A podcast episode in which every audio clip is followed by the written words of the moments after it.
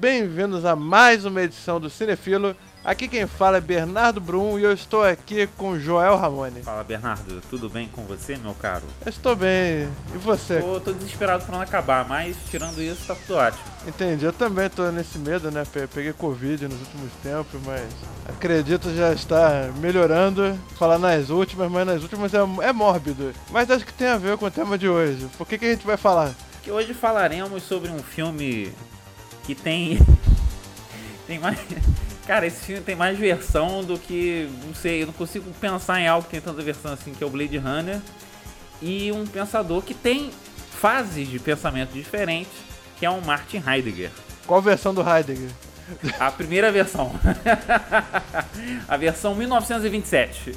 Bom, então a gente vai começar a relacionar esse filme e esse filósofo logo depois da vinhetinha do Joel. Okay, action! Blade Runner é um filme de 1982, dirigido pelo Ridley Scott em seu terceiro filme após Os Duelistas e Alien, o oitavo passageiro, e é uma adaptação de The Android's Dream of Electric Sheep, ou Sonham os Androides com Ovelhas Elétricas, um romance escrito pelo Philip K. Dick em 1968 e que é considerado uma das histórias que deram origem ao gênero cyberpunk.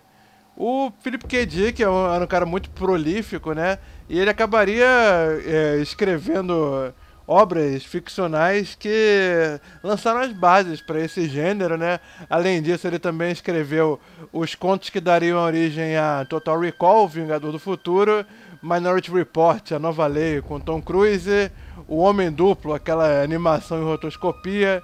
Enfim, tem muita coisa saída da obra do Philip K. Dick. O Homem do Castelo Alto também, que teve a série na, na Amazon Prime. Enfim, é um cara realmente revolucionário assim para ficção científica. Eu acho, na minha humilde opinião, talvez depois do no, no século XX, né, do George Orwell, do Isaac Asimov e do Aldous Huxley, talvez seja o nome mais importante da da fantasia do, do romance especulativo ocidental, né, digamos assim. Já que o, o oriental já não tem tanta propriedade para falar, mas Philip K. Dick é realmente um nome é, divisor de águas, assim. E por quê? Blade Runner, o filme com Harrison Ford, Rutger Hauer a- e a Cia Young, que se tornar... E a Daryl Hannah. E a Daryl Hannah, bem, bem, belíssimamente lembrada, é, é a história que se passa no longínquo futuro de 2019. Olha só, que se pa, pa, passada uma história em Los Angeles, onde a gente encontra o Rick Deckard, personagem do Harrison Ford, é, que é um, um Blade Runner, um- uma unidade da polícia especializada em caçar formas de vida artificiais conhecidos como os replicantes. Os replicantes não são ciborgues, não são androides. Eles são uma espécie de seres nascidos através de engenharia genética. Só que eles são proibidos no planeta Terra. Eles normalmente são mandados para trabalhar em asteroides, em outros planetas, né? É bom lembrar que esse é um futuro distópico, ou seja, a Terra está ferrada e é, é- é mais ou menos como uma metáfora da, da Europa é, colonial. É, tem, tem a Terra ferrada e tem as colônias marcianas, que é um novo mundo hostil. Então é mais ou menos a época das grandes navegações, só que no futuro, né?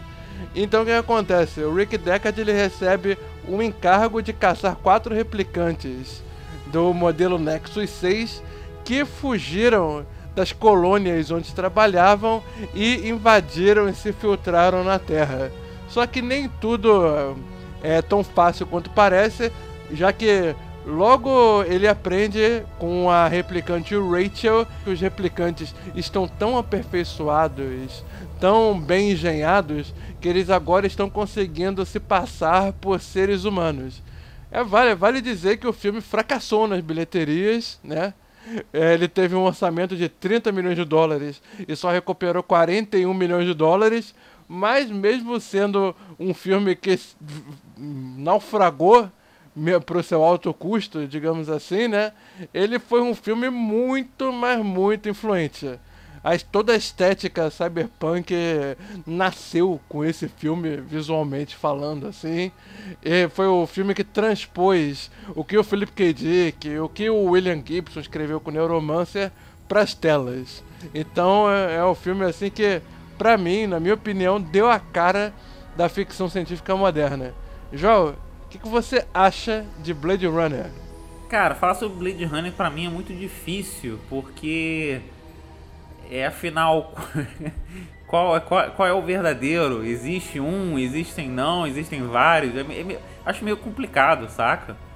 É, eu vi a versão diretor, aquela clássica caixinha vermelha do DVD que vendia nas americanas, que eu comprei por R$19,90 porque sempre falavam desse filme, nunca tinha visto. Aí eu vi a caixinha vermelha bonita, versão diretor, papapá. Falei, pô, vou comprar. Aí eu comprei, curti muito o, o filme. Na época eu não entendi nada do que tinha acontecido ali no, no, no final da versão do diretor.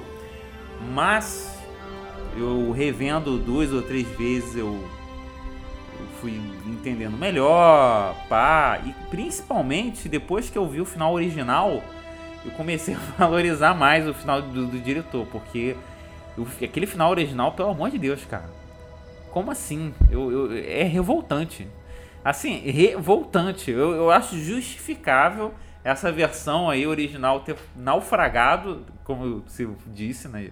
nas bilheterias, que aquele final não dá, cara. Pelo amor de Deus. Cara. É, foi um dos muitos filmes, né, que sofreram com interferência dos estúdios. E olha que eu não vi também, porque parece, depois eu fui ler sobre, parece que a, a versão lá que saiu nos cinemas tinha várias narrações em off, sabe? Aquelas vozes em over, explicando as coisas. Porra, aí complica, né, cara? Aí.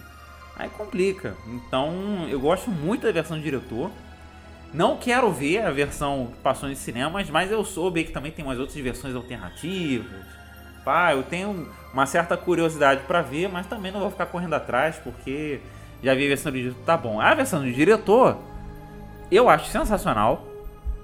É aquele tipo de filme que fala sobre muita coisa, falando pouca coisa. E eu adoro quando isso acontece. É, é aquele filme didático sem ser didático. E é seminal, cara. Esse filme aí simboliza muita coisa, dá pra falar muita coisa sobre esse filme. E pra, pra começando com é, as discussões polêmicas, você acha que os, os replicantes estavam vivos? Você acha que os androides sonhavam com ovelhas elétricas? Como é que é a pergunta? Fala aí de novo, eu não entendi. Como ele, eles sonhavam com ovelhas elétricas? Como assim? É o título, é o título original da, da obra, né?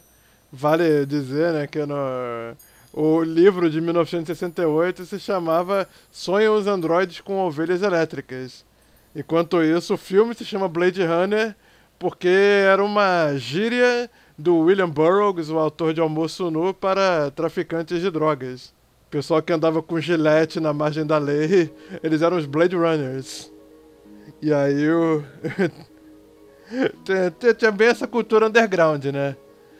quando o, 1900, o, em 1968, quando o livro foi lançado, o cyberpunk era realmente cyberpunk, era da nascente cultura punk contra cultura total, então pegava muita coisa da literatura beatnik, essa parada de contestação e tal.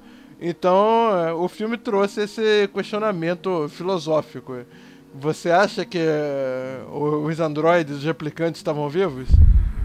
Cara, é uma pergunta bem difícil, cara, porque a gente tem que definir uma, uma ideia de vida, né? Um conceito de, de, de vida, porque, por exemplo, já, já que você perguntou, pra mim, você acordar, tomar café e trabalhar, voltar, sabe, lavar a louça, pagar a conta e dormir, pra mim isso não é vida, saca? Se um androide, um robô, ele ele faz isso também, da, da, da, aspas, vida útil dele, digamos assim, ele não tá vivendo, ele tá, tá existindo, né? Exercendo o, o direito de existir. Isso é a letra de. Isso é a letra de time do Pink Floyd.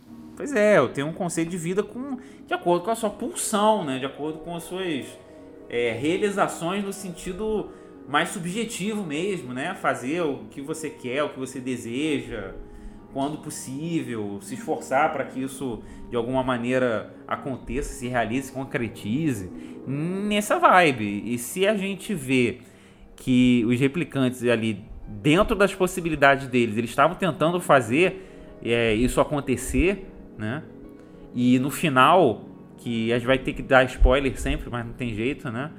Aquele discurso dele falando que ele viu coisas que as pessoas não teriam, não têm a mínima noção de como é, como poderia ser.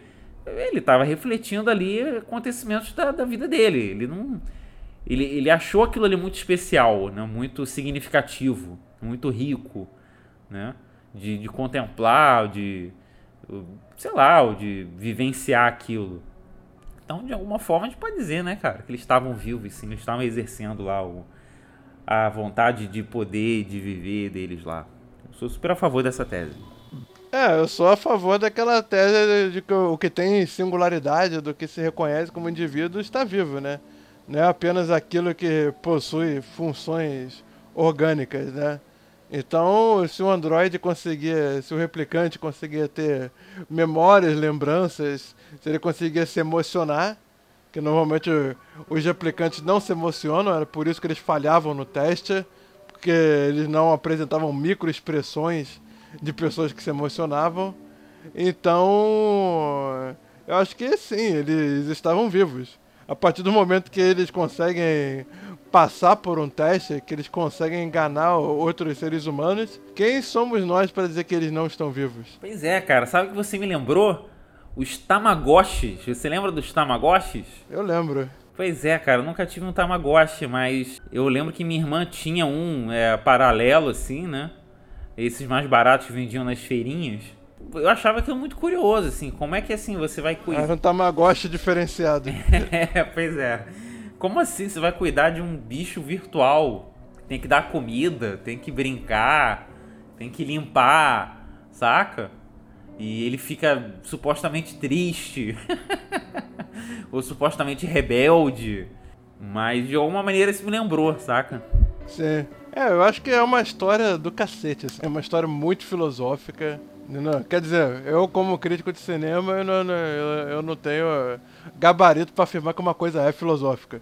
Não, mas é, é um filme que levanta questões. É, eu acho que tá certo. Sim. Tá certíssimo. E, inclusive, eu acho que o, o livro e o filme eles se complementam, porque o livro, o filme tem muita ideia muito legal, assim, de que levanta questionamentos, como o, o personagem do Edward James Olmos, que é um que é um cara que só fala em chinês com Deckard.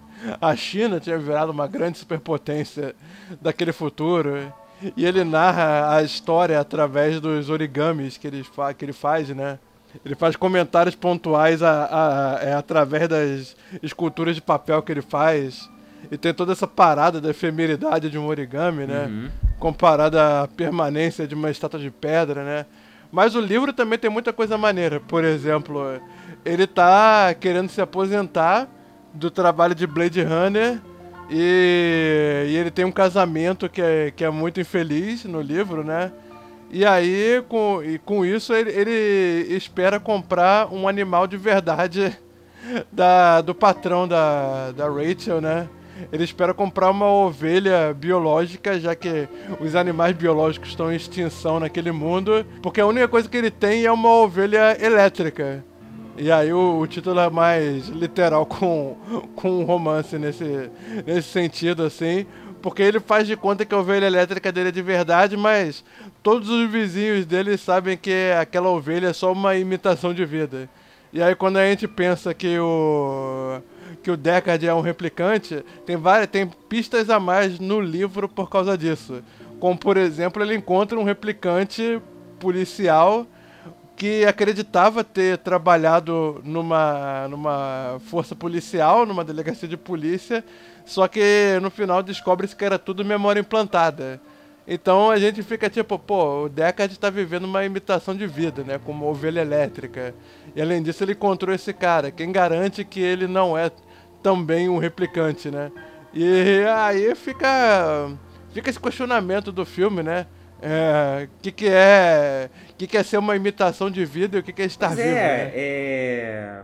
Eu, é eu ia falar uma coisa aqui do filme, mas isso aí vai casar melhor quando eu falar do, do Heidegger. Mas uma das coisas que. É, pelo menos no começo do filme tem um certo clima, né? É meio que vendido pra gente, sei lá, eu pelo menos comprei assim muito de cara. É essa concepção, né? Tipo, ah, existem seres humanos e existem replicantes. É, ambos são diferentes. Então, já que ambos são dif- diferentes, os replicantes te- são réplicas de seres humanos, né? Eles não têm a mesma vida, a mesma pulsão, né? Que o ser humano. E o, e o barato, assim, que eu acho do filme é que com o desenrolar da, da, da, da trama, isso vai sendo desmanchado, né? Vai sendo meio que reconfigurado.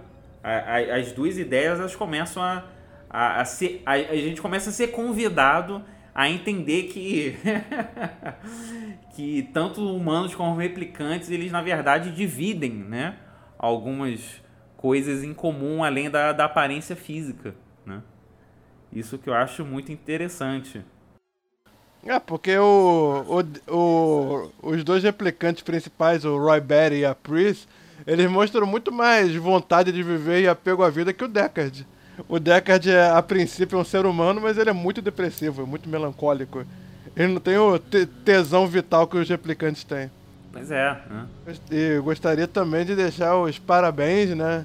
Muito merecidos ao Ridley Scott, porque ele fez um- uma mistura de filme no ar com filme de ficção científica e. Cara, isso foi uma explosão de cabeças, né? Não, Venhamos realmente, é uma realização muito fora da curva. Assim, a, a, a versão do diretor, pô, é sensacional, cara. Realmente, eu acho esse filme muito fora da curva, principalmente se a gente lembrar que esse filme foi, foi rodado com uma intenção grandiosa, né, cara? Com, para ser um blockbuster, pá. E ele conseguir, sem preconceito com blockbuster, mas, mas ele conseguir fazer um filme desse, né? De, de, dessa, de tantas camadas quanto um blockbuster é uma coisa que hoje em dia eu acho muito difícil de, de acontecer. Sim. Eu também não sei onde, onde o pessoal tirou que aquilo ali ia ser um blockbuster, porque na sua gênese já era uma história de espírito contestatório, né? Já era um, um. O livro já era uma história de como é que a presença humana degrada tudo na Terra e como a gente corrompe até o próprio significado de vida, né? Vira.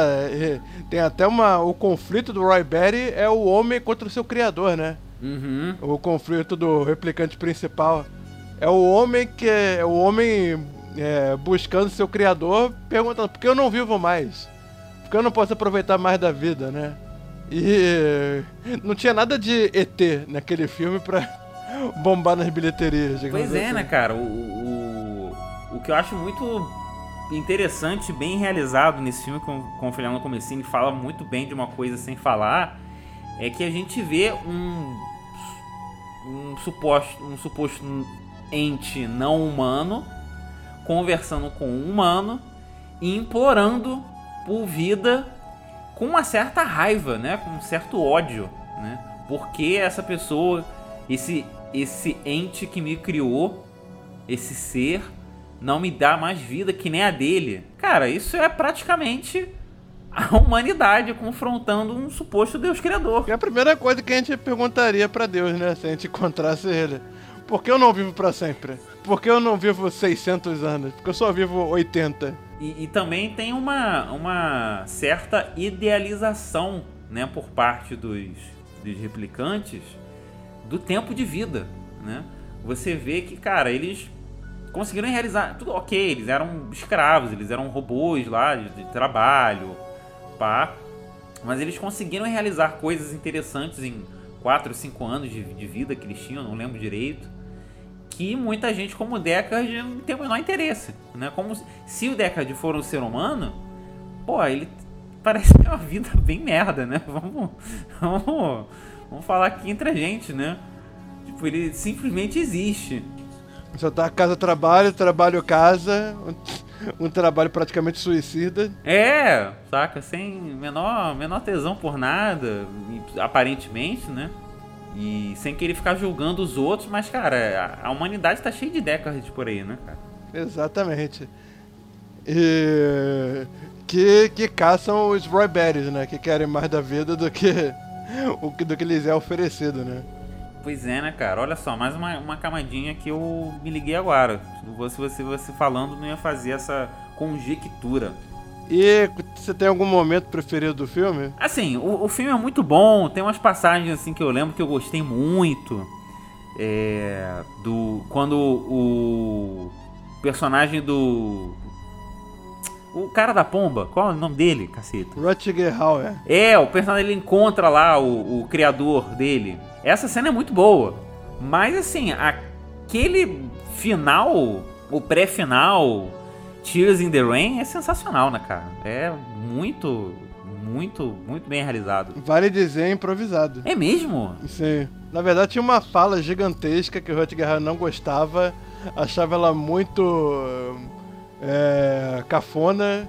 Ele não achava que alguém ia se despedir chorando, querendo não morrer, coisa do gênero. E aí ele improvisou um diálogo, um monólogo mais curto, mais emotivo, só que ao mesmo tempo mais contido. Olha palmas pra esse cara, cara, porque ele ele ele salvou o filme, porque uma cena daquela, ter um, um discursinho desse, ah, porque eu quero viver, da, da, da, pô, seria bem bem água no chope, né, cara? Chinfrim.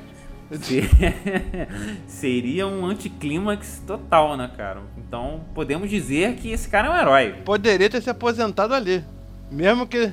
Mesmo que depois ele tenha feito Conquista Sangrenta, A Morte Pede Carona e Feitiço de Áquila, ele poderia ter se aposentado ali. Ele fez o Feitiço de Áquila! Sim. Ele era o, o, o, o lobo? Sim, é o cara que se transformava em lobo. Caramba, cara! Ia morrer sem saber dessa. Pois é, né? Mas, enfim, eu, curto principalmente esse monólogo final. Eu vi coisas que nenhum ser humano viu. Vi constelações, vi raios, como é que é? Sibins. Enfim, todos esses momentos vão se perder como lágrimas na chuva. Essa é uma das metáforas mais geniais assim, de qualquer arte que eu já vi alguma coisa se perdendo como lágrimas na chuva. É, é realmente é, um, é uma, uma sacada genial. Ele mandou muitíssimo bem. É. Tá aí um improviso que deu certo. Pô, pior que é um conceito de perspectiva que eu sempre gostei desde criança. Mas pra mim essa é a expressão máxima, que é tipo, eu via filmes tipo. o pessoal vai entender onde eu tô querendo chegar. Eu via filmes tipo MIB, que no final abria uma, uma porta assim, e descobria que a gente era uma bola de um universo maior. Ou então a gente via o Grinch. A gente descobria que a humanidade vivia dentro de um floco de neve. Ou seja, era a gente estava dentro de uma parada bem maior.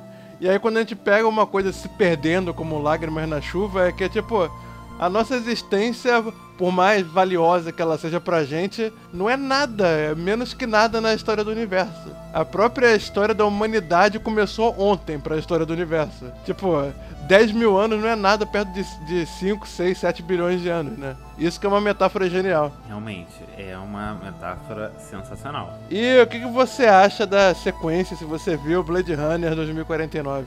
Cara, eu não vi e se você for falar alguma coisa, você me avisa que eu vou tirar o fone. Não, só pro João não tirar o fone, eu vou falar que é uma, é uma sequência que eu gostei, muita gente não gostou, mas eu achei bem digna, só que é um pouco grande demais. É, quando as pessoas falam que a sequência é digna, é porque é, não, não, não, não é nota 10. Eu já, já é. entendi o recado. É, é, digamos, é uma parada mais sociológica do que existencialista, mas não vou me aprofundar muito mais do que isso, já que você não viu. Bom, já que já clarificamos sobre o Blade Runner de 1982, vamos agora falar de Martin Heidegger logo depois da segunda vinheta do jogo.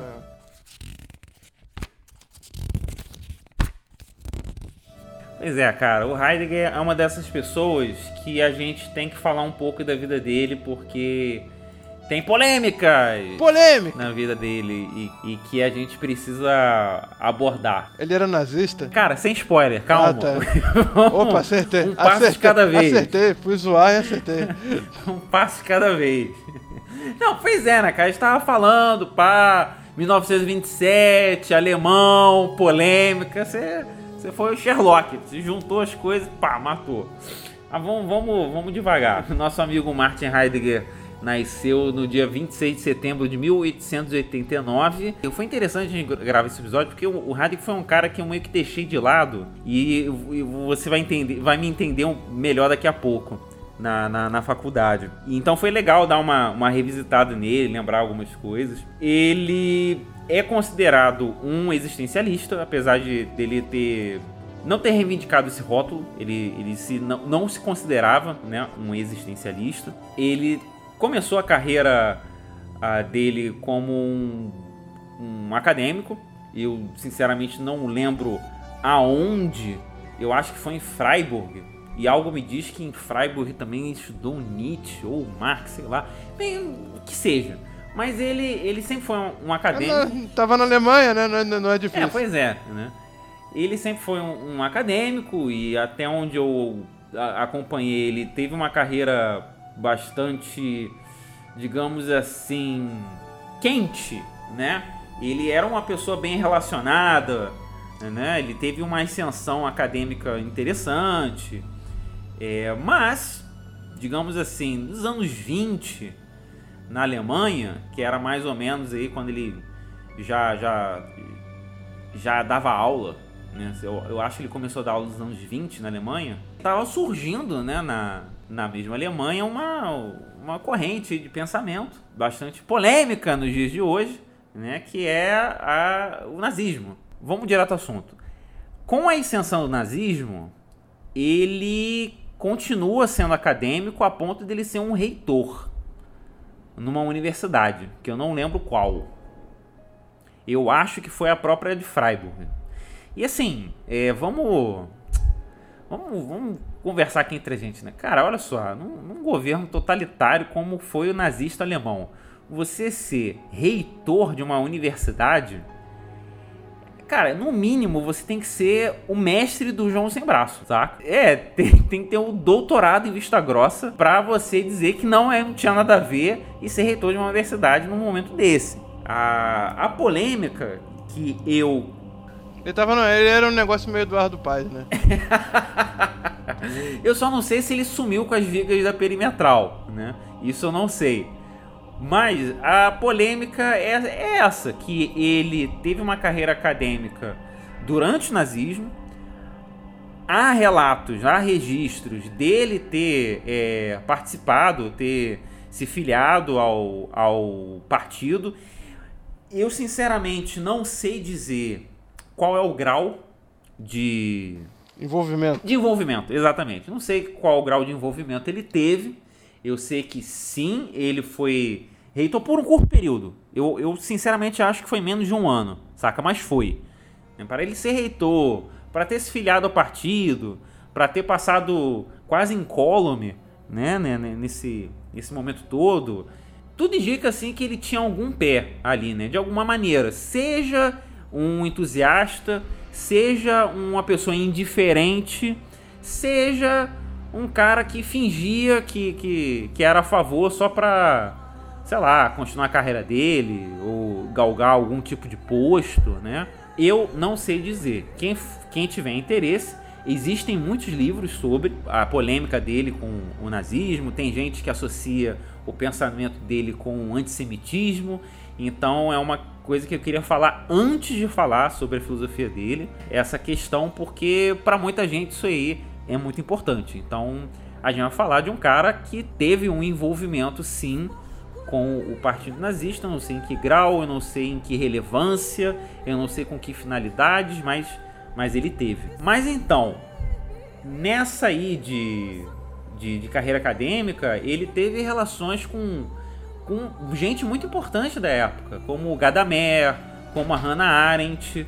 Falando em Hannah Arendt, cara, eu sei que é mega escroto falar isso, né? Mas assim, eles tiveram a fé, Entendeu? Isso, isso é, é fato, é documentado. A própria Hannah Arendt, que era judia, ficou, obviamente, extremamente puta com ele, pelo fato dele não ter é, se posicionado contra, por ele, no mínimo, ter aberto as pernas pro, pro regime e tal. Ainda assim, apesar dessa polêmica toda, ele foi muito influente no século XX, porque, digamos assim, aí já é minha leitura, assim, a corrente existencialista, sem o Heidegger, ela não existiria. Porque o Kierkegaard tem, digamos assim, uma, uma inauguração do existencialismo, mas uma coisa assim muito subjetiva, né? uma coisa muito melancólica, uma coisa muito não razão. E o Heidegger meio que continua essa caminhada do Kierkegaard de, maneiras mais racionais, mais conceituais, digamos assim. Ele dá mais formas digamos assim, do que o Kierkegaard. Então, assim, sem Heidegger não teria existencialismo. Por mais que o cara fosse nazi. Ou se ele foi. É, que seja, vamos considerar que ele tem algum grau de nazi no sangue dele. Mas apesar disso tudo, se não fosse ele, não teria é, existencialismo. E depois da, da queda da Alemanha nazista, ele é proibido de lecionar. Tem uma história, cara, que é uma coisa mais ou menos assim. Pra, pra, tu ver como eu deixei o Heidegger muito de lado por muitos anos. Eu lembro só de pedaços assim da, da vida dele. Que quem assinou o decreto dele de, de proibição, de, de não poder lecionar, foi um outro filósofo existencialista, cara, o Carl Jaspers, que é, na verdade é Jaspers, mas eu chamo Jaspers, assim como a gente chama Woody Allen e afins. É, isso é muito curioso, assim, né? Como, como as coisas dão voltas, assim, né, cara? Foi um filósofo existencialista que assinou ah, o decreto lá dele, pô, coisa, coisa de filme, né? coisa de cinema. Que seja. Aí ele ficou meio que no ostracismo, ele não, digamos assim, não foi muito bem visto, né? Pelo pessoal. De, depois a, a Hannah teve conversas e discussões lá com ele, pá. Isso aconteceu no cinema também, sabia? O Fritz Lang e a tia Von Harbour tinham feito muito sucesso com Metrópolis, e aí eles receberam um convite para serem cineastas oficiais do nazismo. E aí a tia Von Harbour, que era esposa do Fritz Lang, aceitou, só que o Fritz Lang não topou, se divorciou dela e fugiu para os Estados Unidos. Também teve essa treta romântica romântica ideológica no cinema. Olha só, o Hitler estragando casais, cara. Que, que, filho da puta, cara. Mas então, é, no pós-guerra ele fica meio assim, né? No, no, no ostracismo, ele fica proibido de lecionar. Mas ele volta a lecionar muitos anos depois. É, mas ainda com aquela marca, né? Aquele estigma, sempre, sempre sendo muito questionado pai e tal, mas ainda assim ele continuou desenvolvendo o trabalho dele.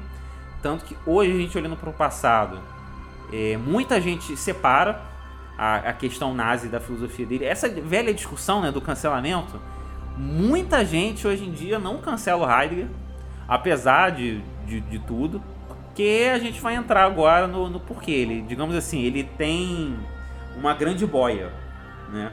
Digamos assim. O Heidegger, ele tem uma pegada muito conceitual, como eu falei lá no começo. Apesar dele falar sobre existência, ele conceitua demais, saca? Quem pegar a obra magna dele, que é o Ser e Tempo, que tem duas partes. Na verdade, eu acho que a, o projeto original contemplava três partes, não só duas, mas que seja. É um livro muito difícil, não é fácil, porque ele usa muitos conceitos é, faxicidade, mundanidade, é, ser aí, que é o Dasein, que a gente vai falar daqui a pouquinho. E esses, esses conceitos eles se entrelaçam de muito, um é condição do outro, papapá. Então, assim, é um, é um filósofo complicado de, de, de pegar, assim, despretensioso. Ah, pô, tô de bobeira aqui. Pô, deixa eu ver esse livro aqui, Ser e Tempo. Não vai rolar, sabe? É, um, é, um, é uma leitura muito difícil. Mas ele fala de um tema muito muito popular, que é a existência, só que da maneira dele. Para começar, ele ele trabalha com o conceito de Dasein. O que é o Dasein, meu caro Bernardo? Não sei, é uma palavra em alemão e tudo em alemão, nem desconfio. O que, que é? Pois é, ele, ele vai entender que o Dasein, a tradução literal é ser aí, é exatamente isso que você ouviu, ser aí, ele vai entender que o Dasein, o ser aí, é o ser humano. Cara, pra tu ver como o negócio é complicado. Como assim ser aí? É o ser que tá aí, que está presente, que está exercendo a sua presença. Para tu ver como o cara é muito conceitual. Ele entende que o ser, ele tem modos de ser. É, um deles é o ser no mundo, né? Você se você enquanto ser humano, você está dentro de um mundo, né? Você é um ser, eu acho que é o ser com os outros, eu não lembro. É, ou ser para os outros. Nesse mundo que você habita, você coabita com outros seres, né? Isso de alguma maneira constrói ou dá bases ou dá características definidoras para a sua existência, né? A sua relação com o mundo e a sua relação com os outros seres. Mas a gente vai falar aqui especificamente do terceiro modo do, do Dasein. A terceira, terceiro traço né, do Dasein, que é o ser para a morte. Como assim o ser para a morte?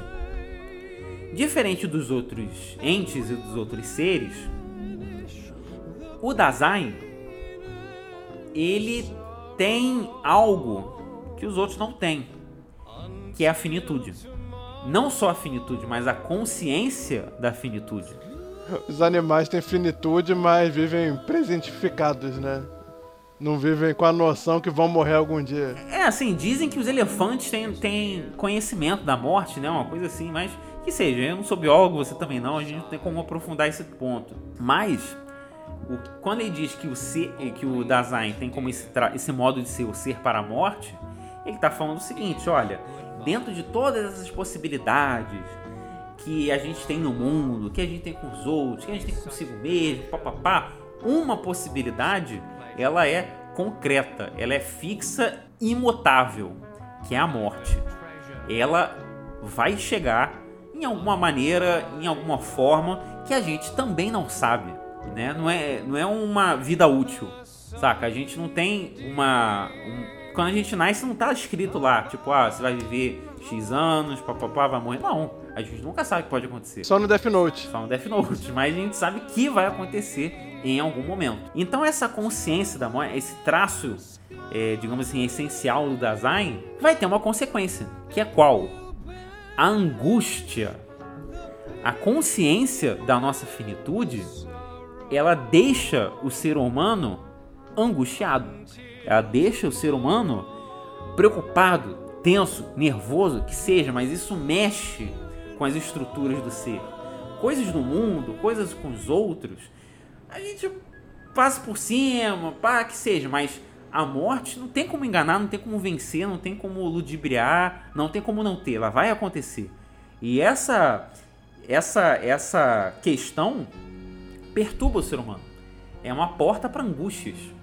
E como ele vai resolver as angústias, ele dá lá as receitas dele, pá, da, da vida autêntica, mas não vou entrar nesse assunto não, para não, para não bagunçar mais ainda as relações com o filme. Vamos ficar só na, na angústia desse traço que é o que a gente tem, que é o ser para a morte. E você vê que ele teve alguma influência imediata no, na geração imediatamente posterior, tipo Sartre, Camus, Simone de Beauvoir? Ah, cara, foi significativo. Né?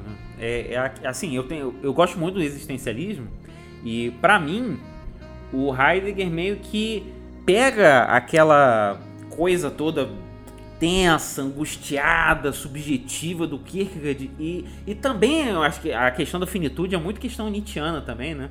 Essa, essa questão de afirmação do Nietzsche meio que dá... Ele tenta dar contornos mais precisos, digamos assim, mais é, conceituais, né? E dá, dá alguns avanços, né? Ele, ele, ele, ele tem uma questão própria. Toda essa questão do design, do ser no mundo, ser com os outros, é uma coisa muito, muito própria dele, assim. E isso influenciou decisivamente, cara, todo mundo que veio depois. Entendi. E como é que você acha que o Heidegger veria o Blade Runner? O que, que levou você até essa ideia de que hum, acho que o, o Heidegger combina com Blade Runner. A gente podia ter falado também no sétimo selo, né, cara? Mas eu, eu deixei o Heidegger de fora do sétimo selo porque eu sabia que a gente ia falar do, do Blade Runner. Quando a gente vê o, o, Blade Runner, aquilo que eu falei lá no comecinho, né, cara? É, no comecinho a gente, é, é, a gente compra muito fácil essa ideia, tipo, ah não, tem os replicantes, eles são réplicas dos seres humanos, eles têm uma vida limitada, eles têm.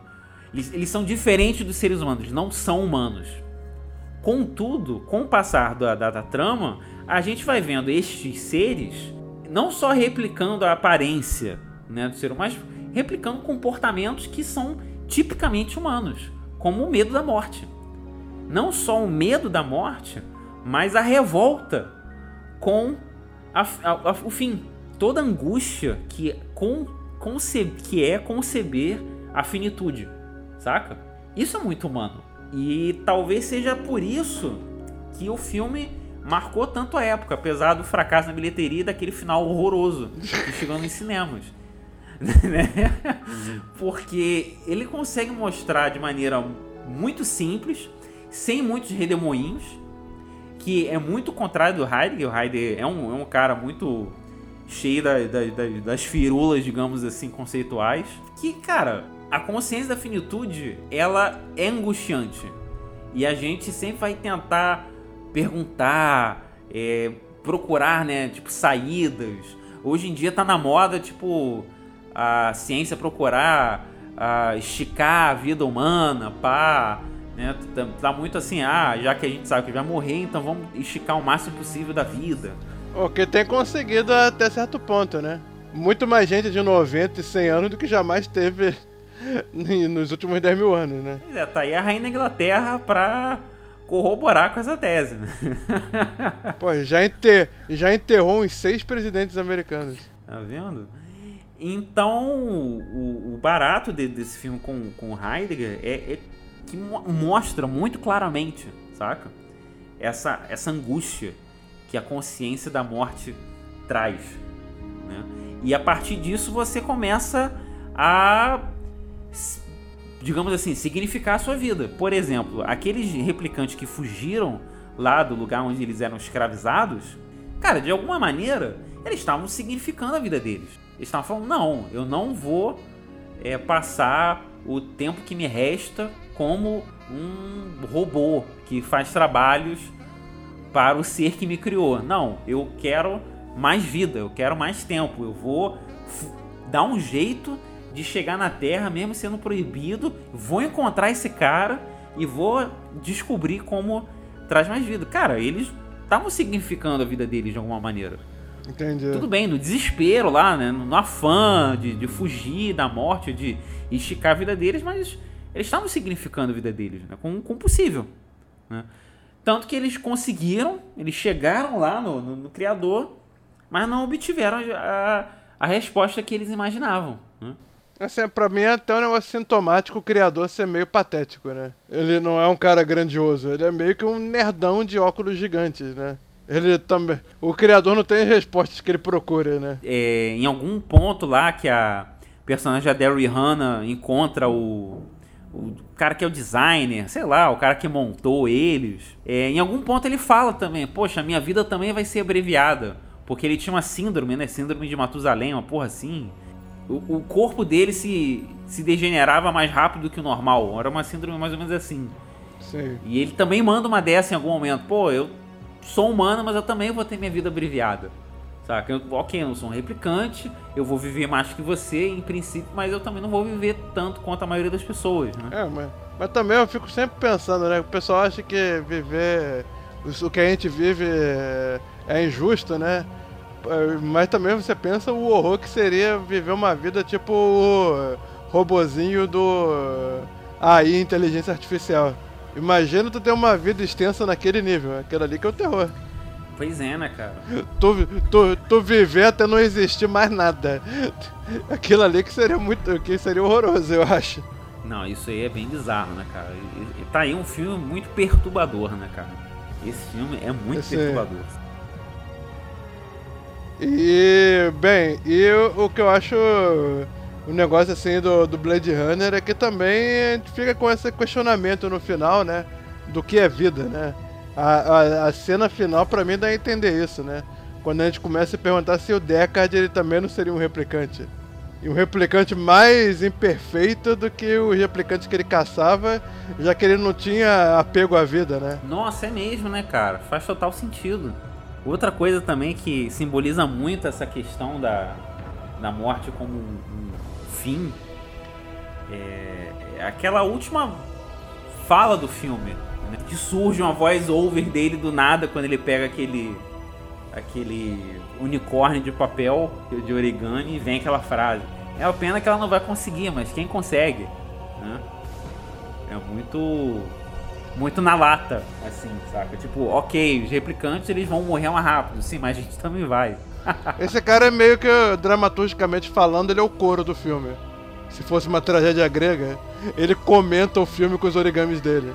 Eu achei ele um personagem muito interessante. Sim, e mesmo na, na versão do diretor, as, as, as falas dele são, são pontuais e não são, não são exageradas, saca? Não são piegas. Eu acho, acho isso bem legal.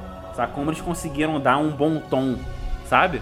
Para ele. E uma, e uma coisa que eu fico pensando também na própria concepção do, dos replicantes, né? Como eles são encaixados em arquétipos, mas eles transgridem os arquétipos que eles são encaixados, né? O Roy Berry, ele é total homem de ação, né?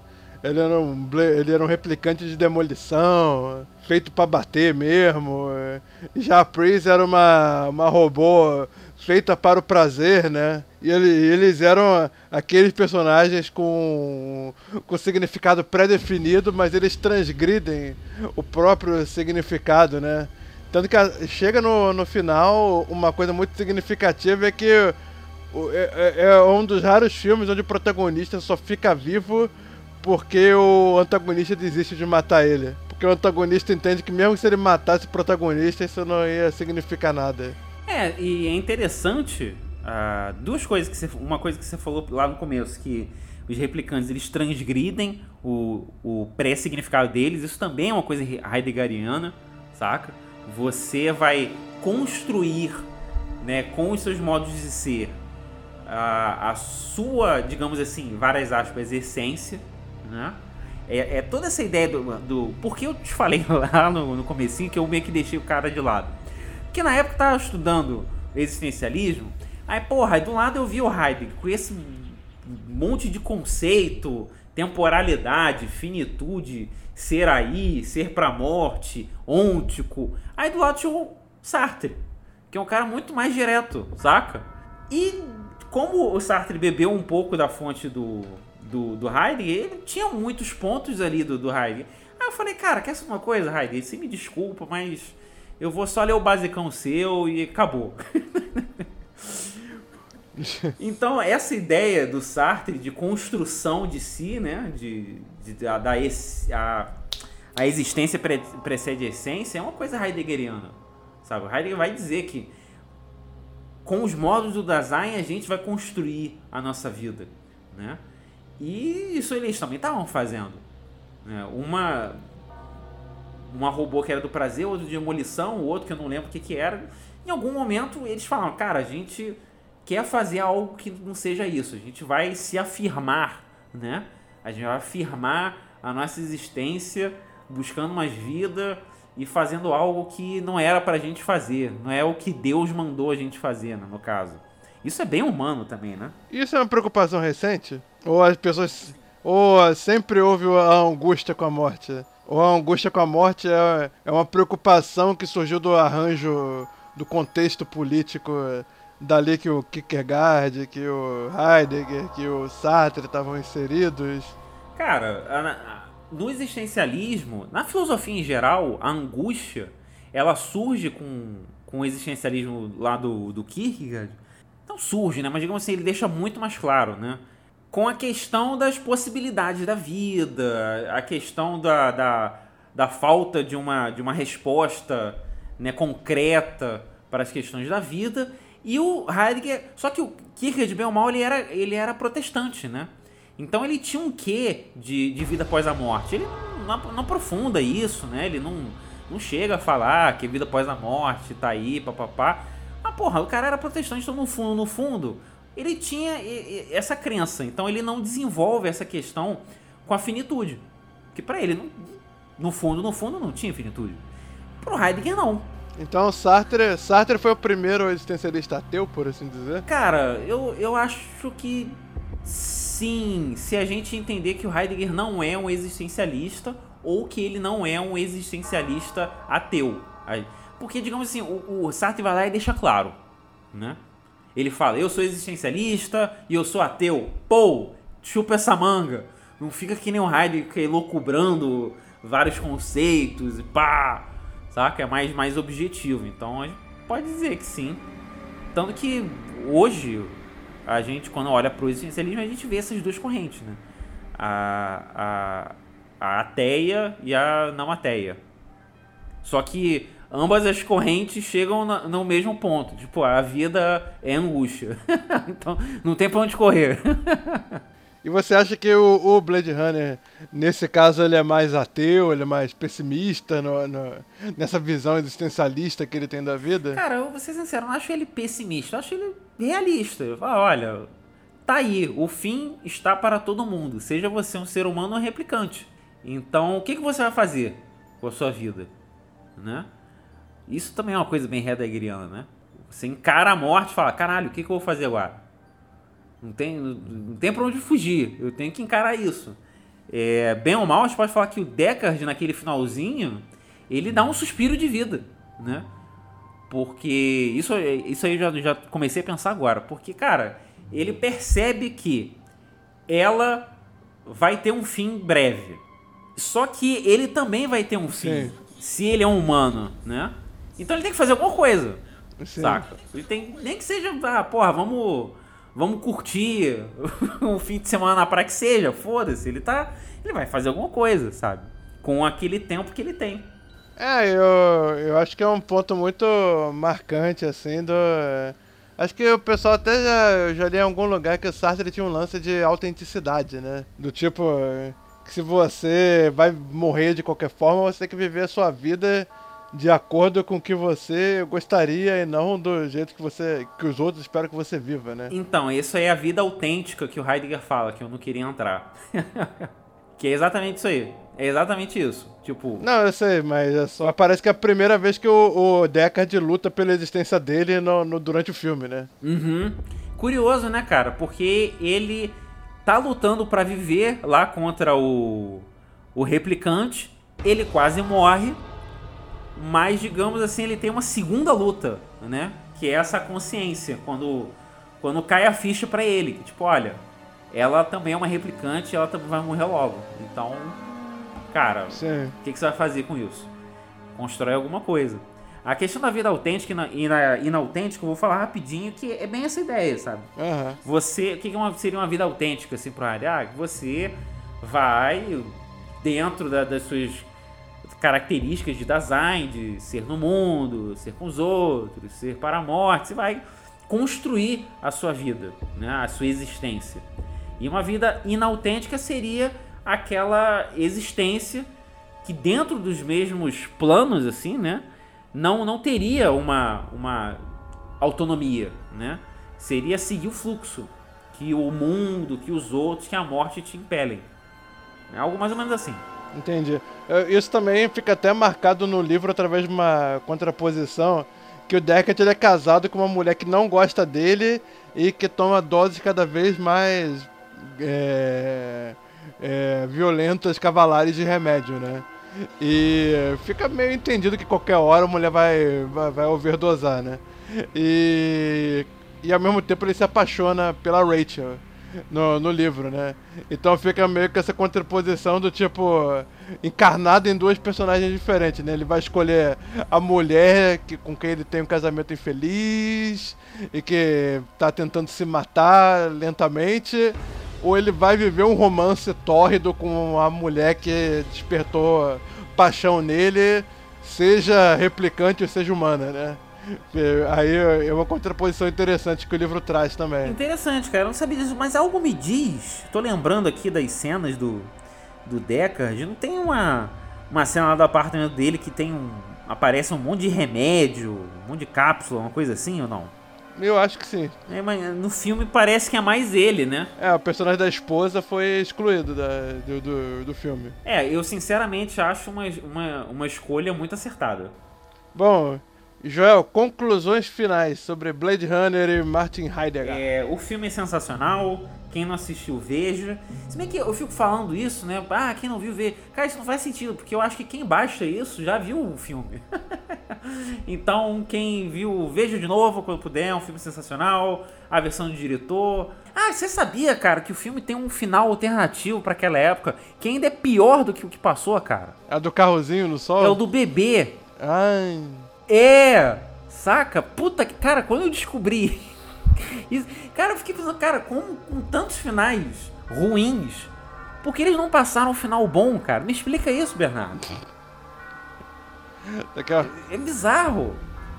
Porque as pessoas falam final alternativo, falam, pô, deve ser algo interessante, pá. Pô, pera aí, né, cara? Tipo, no carrinho com o sol falando que vai ter um bebê com a, com a replicante, pô, para com isso, cara.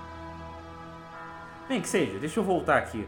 E quanto ao Heidegger, galera, eu, eu queria ter aprofundado um pouco mais, mas assim, eu tava muito enferrujado de Heidegger. Saca? Ele não é um cara muito acessível pra, tipo, ah, é, deixa eu lembrar as coisas aqui, pega o ser e tempo, fala, pô, o que? Ah, como é que é? Então é uma, é uma leitura um tanto pesada. Não assim, de pesada de difícil, mas é, é muito conceito que ele usa e tudo muito intrincado. Um é condição pro outro, saca? Então é uma leitura muito trabalhosa. Apesar da polêmica da questão do nazismo, a pegada existencialista dele é muito interessante, influenciou decisivamente o Sartre e todo mundo depois. É, quem quiser se aprofundar sobre essa questão dele com o nazismo, existem materiais de qualidade disponíveis hoje em dia para você tomar aí a sua posição. Como filme, eu vou deixar como recomendação aquele filme da, da Hannah Arendt, que aparece ele, o Heidegger aparece, e também aparece o questionamento que ela faz para ele, saca? Porra, porque você não tomou uma atitude mais, mais, saca, dura, mais objetiva, saca? Então é interessante. E como livro, eu vou deixar um livro de um japonês, Bernardo. Um japonês? Do Daidoji Yuzan chamado Bushido, o Código do Samurai. Agora pergunta por quê? Por quê, João? Porque nesse livro foi a primeira vez que eu vi a ideia heideggeriana aparecer, sendo que o Daidoji Yuzan viveu muitos séculos antes do Heidegger, que ele vai levantar essa bola com a consciência da morte, a sua vida fica melhor. Parece um negócio que o Steve Jobs falou. Pô, cara, não vamos, vamos descer o um nível, não, cara. Pô, vamos, vamos a Heidegger, Blade Runner, da Dodge Yuzan. Não, é que não, numa... Eu sou contra o Steve Jobs. Numa formatura ele falou, uma vez que você percebe que você vai morrer, você percebe que você está nu na escuridão e a partir daí você está livre para fazer qualquer coisa. Tudo isso enquanto roubava a ideia dos outros e... Brincadeira. Ou não. Não, também roubaram ideias deles também, não? O Bill Gates também não roubou a ideia dele? Então tá tranquilo. Uh... Bom, gostaria de agradecer você que ouviu a gente eh, até aqui. É, eu concluo que esse foi um podcast muito providencial. É, eu sou muito admirador do existencialismo, então filmes que suscitem esse, esses questionamentos são muito são de muito valor para mim. O Sétimo Selo, o, o próprio Blade Runner também são filmes que, que eu gosto muito assim que levam a gente a pensar, né? Eu gosto muito desses filmes que fazem a gente pensar em que diabos a gente está fazendo aqui, que diabos a gente está fazendo com as nossas vidas, entende? É um, é um negócio que sempre me deixa encucado, assim. Porque às vezes a gente acaba contrabalanceando o, o idealismo e o pragmatismo, né? Tipo, ah, eu gostaria de viver assim. Mas se eu for viver assim, como é que eu vou comer, né? Como é que a gente vai pagar é, o apartamento e tal? Mas para que eu tô pagando o apartamento? Aí começa é, a, a piração, né? Filosófica barra existencialista. É aquela dialética muito popular que é trabalhar para pagar o carro que eu comprei para ir trabalhar. e bem, e aí com isso eu gostaria de deixar a recomendação do livro Damien de Hermann Hesse que é justamente sobre questionar a vida tradicional que você leva. dentro de uma, uma um romance filosófico muito é, interessante assim. E como filme, já que o Joel recomendou um, um livro japonês, eu vou recomendar um filme japonês, Ikiru, ou Viver, do Akira Kurosawa, que também traz muito dessa, desse questionamento sobre o uh, sentido da vida. É, pode recomendar mais de um filme? Ah, por que não? Se você quiser ver uma coisa mais nova, eu recomendo o filme americano Flores Partidas, do Jim Jarmusch com Bill Murray, que também traz essa ideia de questionar o que, que você fez da sua vida, se você viveu de maneira autêntica ou não. Ah, cara, eu vou recomendar mais um filme então.